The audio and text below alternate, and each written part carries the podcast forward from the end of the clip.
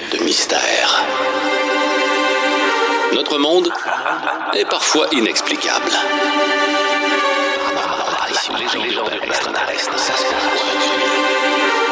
Mystère Brown.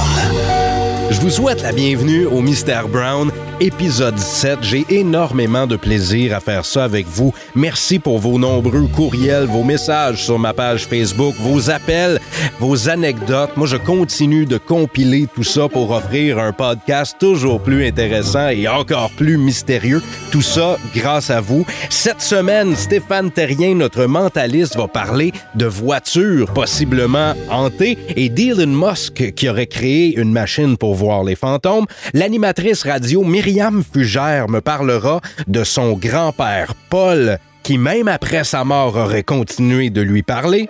On abordera le sujet des légendes urbaines, celles que vous vous faites raconter depuis que vous êtes tout petit. Hein? Va pas acheter des tatous à 1 dollar au centre d'achat, il y a du LSD dedans, vous connaissez ces légendes urbaines? Ben, il y en a certaines là-dedans qui sont vraies et on commence l'émission avec des coïncidences mystérieuses. Bienvenue dans le Mystère Brown.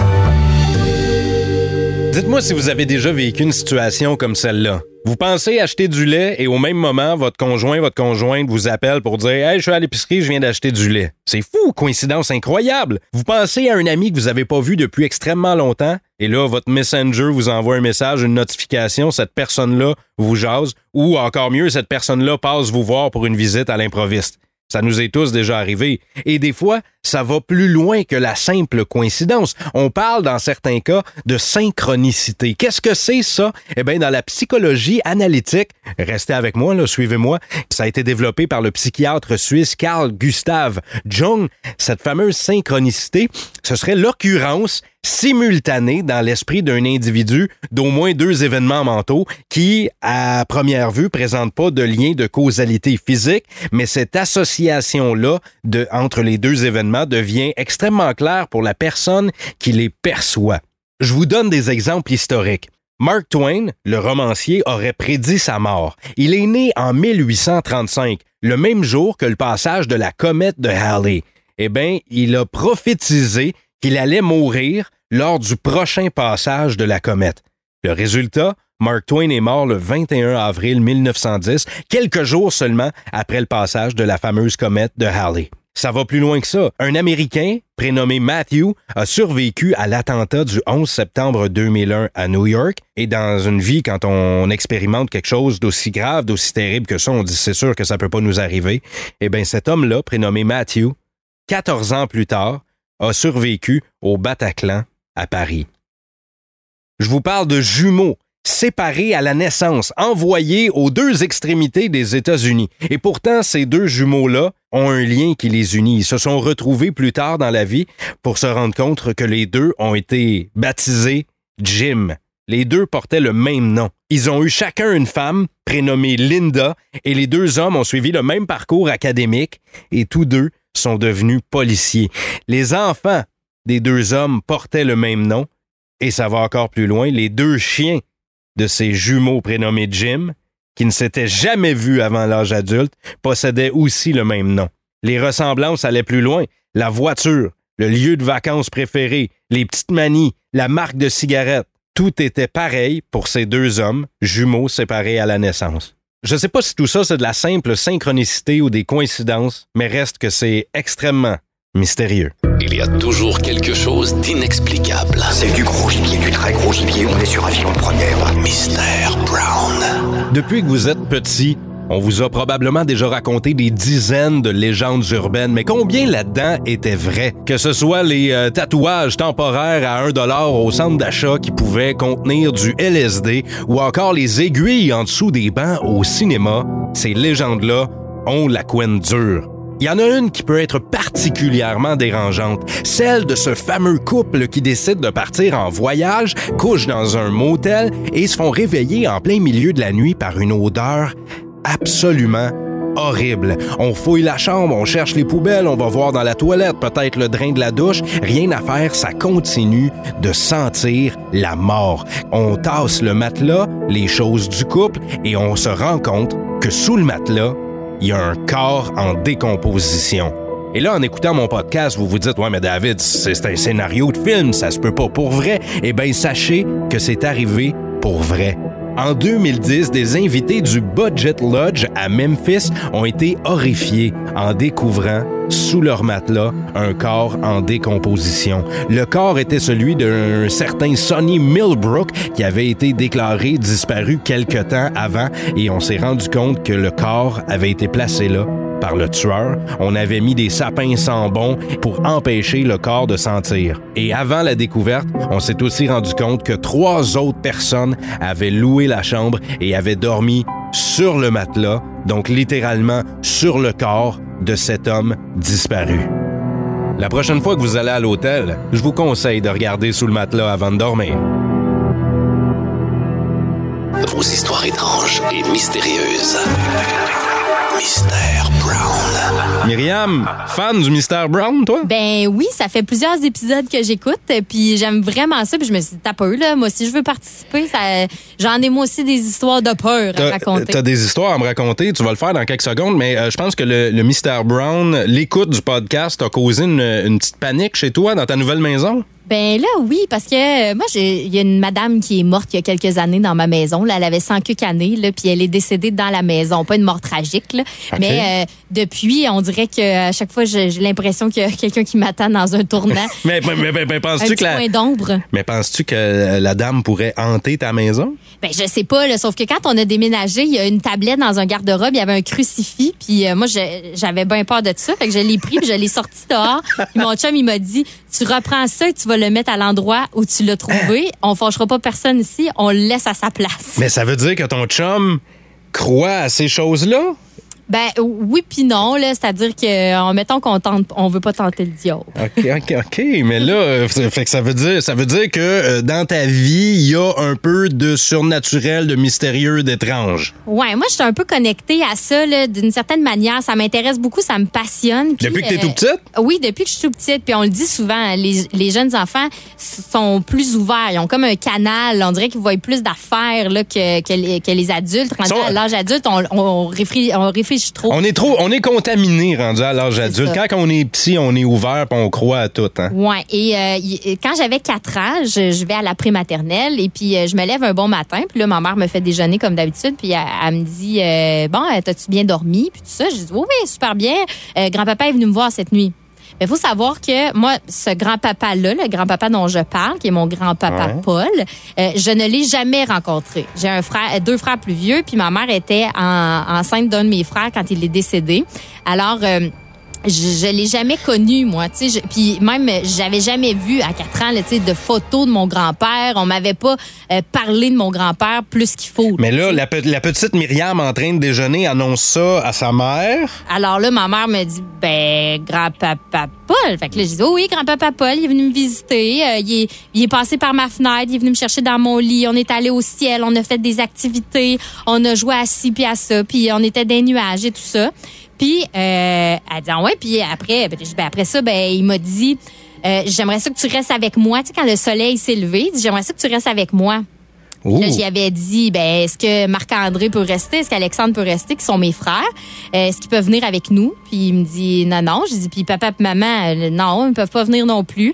Puis pour moi, c'est un souvenir qui est super clair, là. Ouf, Fait que- hey, attends un petit peu, là, tu m'en parles, j'ai des frissons, là. Fait que là, ton, ton grand-père Paul t'aurait demandé de rester Ouais. avec lui. C'est ça. Il voulait que je reste avec lui, que je continue à passer du temps avec lui. Et puis là, euh, je, je- je dis, ben non, c'est ben trop plate. là, si ma famille peut pas venir, je veux rester. Oui. tu sais. Fait que, il me dit, ah, pas de problème. Fait qu'il retourne me porter dans mon lit, puis je me réveille comme si de rien n'était, mais avec ce souvenir clair-là. Et euh, un peu plus tard, euh, ma, ma mère, euh, quand mon père finalement arrive dans la cuisine et tout ça, elle dit, là, t'en vas reconduire Myriam à la prématernelle. C'est ce qu'elle me racontait plus tard. Elle dit, questionne-la, tu sais, sur son rêve. Elle a rêvé à Paul. Ouais. fait que là, mon père me questionne. Euh, puis le soir, quand je suis revenue euh, de l'école, quand mon père est revenu travailler et tout ça, il m'a donné une pile de photos avec plusieurs hommes là, euh, de l'époque de mon grand-père, si tu veux. Puis j'ai sorti la photo de Mhm. Ben Paul. non, ben dit, non. oui, j'ai dit c'était lui, Paul. Tu sais, il m'a demandé, tu peux-tu me dire c'est lequel Paul? J'ai dit, ben c'est celui-là. Fait que là, mes parents, évidemment, ont capoté. Ben non! Imagine, là, toi, T'as été tu fais ça capable avec de- tes enfants. Puis tu l'avais jamais vu. Et je ne l'avais jamais vu, tu sais. Puis euh, chez, chez ma grand-mère, il n'y avait pas de photo de Mais- mon grand-père, tu sais, parce qu'elle avait Myriam, tellement de peine. Qu'est-ce qui se serait passé si t'avais dit oui, grand-papa, je veux Ben, rester? C'est là que ma mère a pensé, a dit, tu sais, je pense que tu serais peut-être morte dans ton sommeil, euh, tu t'étais peut-être en train de t'étouffer à ce moment-là, tu sais, m'a- évidemment qu'elle m'a pas parlé de ça à quatre ans, mais un peu plus tard, on a discuté de ça parce que c'est un souvenir qui est super gravé. Puis moi, j'ai vraiment l'impression que je suis turbo connectée avec mon grand-père encore maintenant. Encore aujourd'hui, à l'âge adulte, Oui. c'est- t'es turbo connecté, fait que ça veut dire que t'as un, un passage direct, puis dans la vie de tous les jours, tu communiques avec lui? ou- Ben, je, je communique pas avec lui, mais je te dirais, il y a pas, euh, il y a quelques années, j'ai un oncle qui est décédé, puis euh, on est tombé chez lui sur des albums photos et tout ça. Puis à un moment donné, mes parents jasent ensemble, puis moi je suis en train de regarder un album photo, puis il y a des photos de Paul, puis je vois sur les, photos que ah, il y, a il y a une connexion entre nous deux dans le sens où je trouve, tu tu le vois conter des histoires, puis il sourit, puis il a l'air, tout le monde l'écoute et tout ça, puis j'avais l'impression qu'on se ressemblait beaucoup, puis ma mère, à un moment donné, elle me dit, ça va-tu, Mi? Puis je pleurais, tu sais, les yeux me coulaient. Je, je sentais, je sens qu'il me manque quelque chose de pas avoir connu cette personne-là. Puis mon père m'a déjà raconté que euh, mon, mon grand-père a toujours voulu avoir une fille. Puis il y a eu quatre gars. Pauvre lui. Mais là, je Sauf pou- que- mais là, je pousse loin. Là. Ouais. Est-ce qu'il y a un, un- un lien euh, psychique ou un lien surnaturel entre lui et toi? Est-ce qu'il essaierait peut-être de s'exprimer à travers toi? Ben c'est déjà arrivé une, une médium là qui m'a que, que j'ai rencontrée qui était venue nous voir là euh, en ondes dans le boost puis elle m'avait dit qu'il était à côté de moi, elle dit il est là, il t'accompagne tout le temps, il aime ça être avec toi. Fait que moi j'aime à croire qu'il est présent. Puis c'est drôle parce que moi, je, je, je suis allée, euh, je sais que tu as déjà parlé de l'asile de Sainte-Clotilde de Horton. Mm-hmm. Et puis, je suis déjà allée là, dans le cadre d'une émission. euh, à l'époque, je Hey, travaillais ben- à Drummondville. Myriam, tu sais quoi? C'est tellement intéressant. J'ai envie de te garder pour le prochain podcast. Ah, OK. C'est bon, ça? Ben, certainement. Mais là, attends, notre euh, Myriam Fugère connectée directement avec l'au-delà de Énergie Trois-Rivières. Euh, là, on a eu l'histoire de ton grand-père, mais dans le, le prochain podcast, moi, j'aimerais ça te jaser de l'asile parce que toi, l'asile de Sainte-Clotilde de Horton, tu l'as vécu Je, suis allée partout. et t'as vécu des choses int- intrigantes, Ouais, là. ouais, ouais, ouais, vraiment. Ça, euh, par rapport à Paul, mais par rapport à l'ambiance générale là-bas, je te dis, c'est vraiment, vraiment foqué. Je, je vais le dire, c'est vraiment foqué. Ben, on va s'en reparler la semaine prochaine dans le Mystère Brown. Oui, à la semaine prochaine. Salut! Mr. Brown présente Vos théories sont un amas de sottises du niveau de la pire des BD. Vos méthodes sont brouillonnes et vos conclusions excessivement discutables. le mentaliste Stéphane Thérien. Est-ce que Elon Musk a inventé une machine pour voir les fantômes? C'est une publication qui circule pas mal sur le web en ce moment et ça fait le tour de la planète. Et pour nous en parler, c'est le mentaliste qu'on retrouve sur le mentaliste.com qui est avec nous comme à toutes les semaines. Stéphane Terrien, salut! Salut David, ça va bien? Absolument. Là, j'avais hâte de jaser de cette légende-là parce que la publication circule beaucoup sur les euh, réseaux sociaux. La machine pour voir les fantômes de Elon Musk. Qu'est-ce que c'est? Ben, il n'a pas inventé une machine en tant que telle, mais on parle de sa Tesla.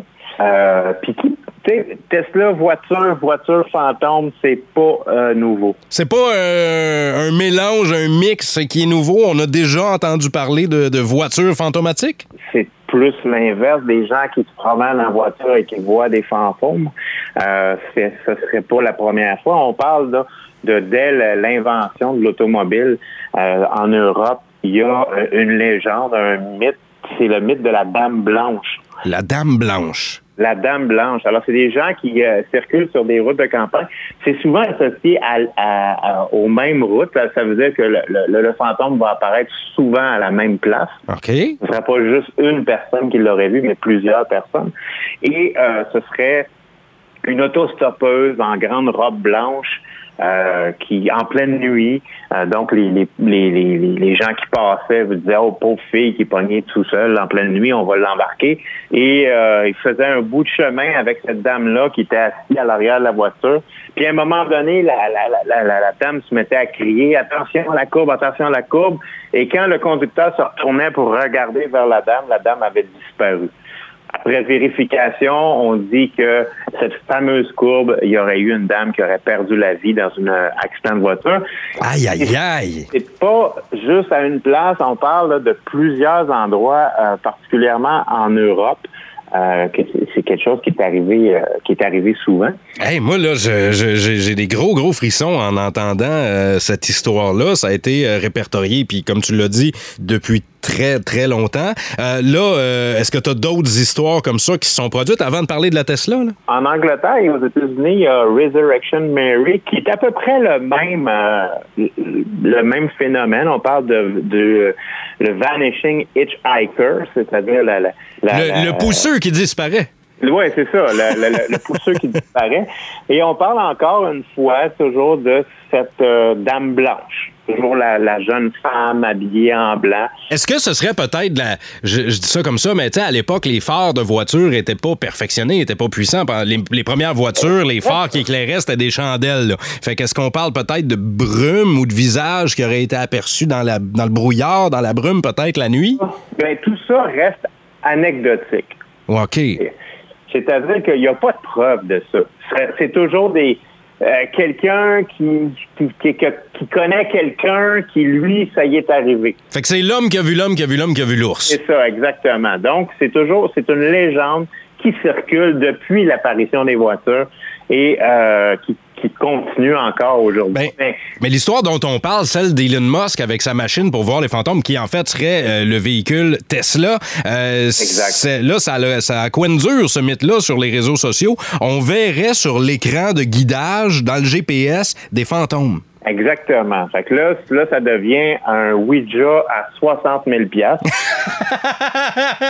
oui, ça revient cher, la planche Ouija. Là. Ça revient cher, le Ouija. Et euh, ce qu'on voit, en fait, parce qu'il y a des vidéos qui ont été, il y a des gens qui ont filmé leur écran, c'est que dans la Tesla, il y a un écran euh, témoin qui, quand il y a un obstacle, qui par, par exemple, qui circule sur la rue, puis il y a des piétons, Mhm. ben, il y a comme un- la voiture euh, possède un, un scanner qui euh, va détecter euh, les, les gens et qui va détecter les animaux, c'est les chiens, les chats, pour éviter des collisions. Donc, il spot, puis ça apparaît dans un écran. Ça apparaît comme un petit bonhomme là, qu'on voit sur Comme notre un- GPS. Exact- exactement. Un petit bonhomme qui va apparaître dans comme dans ce genre de GPS là. Mais euh, là, il y a des gens qui, euh, évidemment, ils, sont, bon, ils ont été euh, visiter des, des, des cimetières pour aller se recueillir sur la tombe de leur cher disparu. Puis en circulant dans le cimetière, ils ont vu des euh, personnages apparaître dans l'écran, comme s'il y avait des humains autour d'eux, alors qu'ils étaient seuls dans le cimetière et qu'il n'y avait personne. Mais Stéphane, il y a plusieurs personnes qui ont mis des vidéos comme ça en ligne. Est-ce qu'on a une explication? Ben c'est ça. Ce qu'on y voit, euh, ces gens-là, on se sont dit, ce sont des défunts, mais la- l'explication la, plus rationnelle, puis si on regarde les vidéos en question, puis des photos en question, c'est qu'il y a des gros vases avec des fleurs qui sont déposés euh, au pied des tombes. OK. Euh, et ce serait l'ordinateur de la voiture qui confond euh, ces grandes, ces, ces fleurs-là, qui sont des grands vases. Il y en a qui ne pas des petits pots de fleurs. Ouais, c'est pas juste, c'est pas juste un petit bouquet, là. Un C'est ça, un petit bouquet qui peut avoir un 2-3 pieds de haut. oui. La machine, elle, le confond avec un petit enfant. Ça a à peu près la même grandeur qu'un un, un- un bambin. OK, fait que ça serait les fleurs sur les pierres tombales qui seraient détectées comme étant des fantômes. Exactement. Donc, la machine pense que ce sont, l'ordinateur pense que c'est des petits-enfants, des, des bambins, et va faire apparaître des, photos- des, des images de- de- de- d'humains sur l'écran. Comme quoi, il faut pas croire tout ce qu'on voit sur Internet, même si c'est sur notre GPS de voiture. Non, exactement. la bonne planche de Ouija à 25$ est encore plus efficace que la Tesla, je pense. Oui, et surtout euh, plus efficace pour le portefeuille. Stéphane Terrien, merci beaucoup. On se parle la semaine prochaine.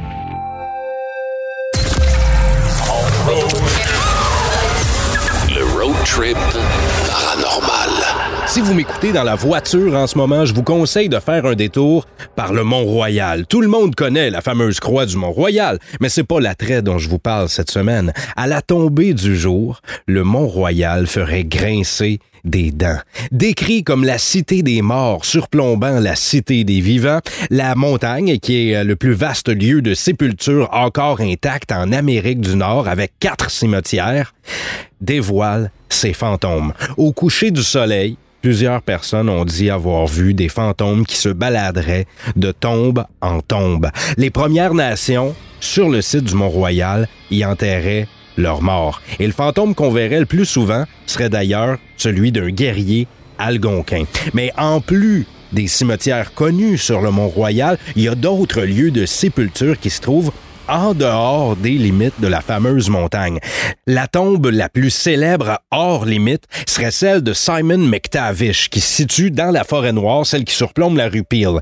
Ce serait le fantôme d'un colérique baron écossais qui a fait fortune dans la traite de fourrure et qui est mort en 1804 pendant qu'il surveillait les travaux de construction de sa maison au pied de la montagne. Dans les années qui ont suivi sa mort, il y a des histoires qui veulent que son fantôme dévale le Mont-Royal dans son propre cercueil et ça a terrifié littéralement les Montréalais. Tellement que la ville a fait démolir la maison abandonnée et a utilisé le remblai pour enterrer son mausolée. Il y a des fouilles archéologiques qui ont été faites là il y a quelques années et on dit que ça aurait dérangé son lieu de repos éternel et on dit qu'il entrait à nouveau aujourd'hui le Mont-Royal. Il n'y a pas juste des ratons laveurs sur la montagne la plus célèbre du Québec. Bon road trip!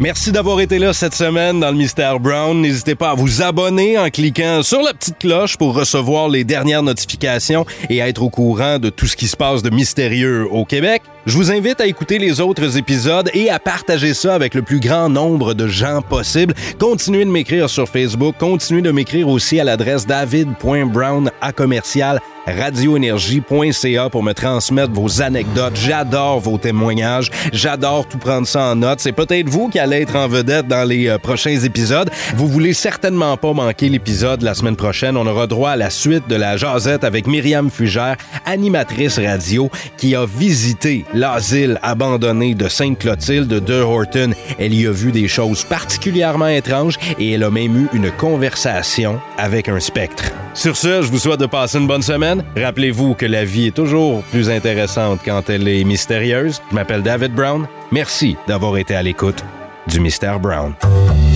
Mystère Brown. Disponible sur l'application iHeartRadio ou votre plateforme préférée pour consommer vos podcasts.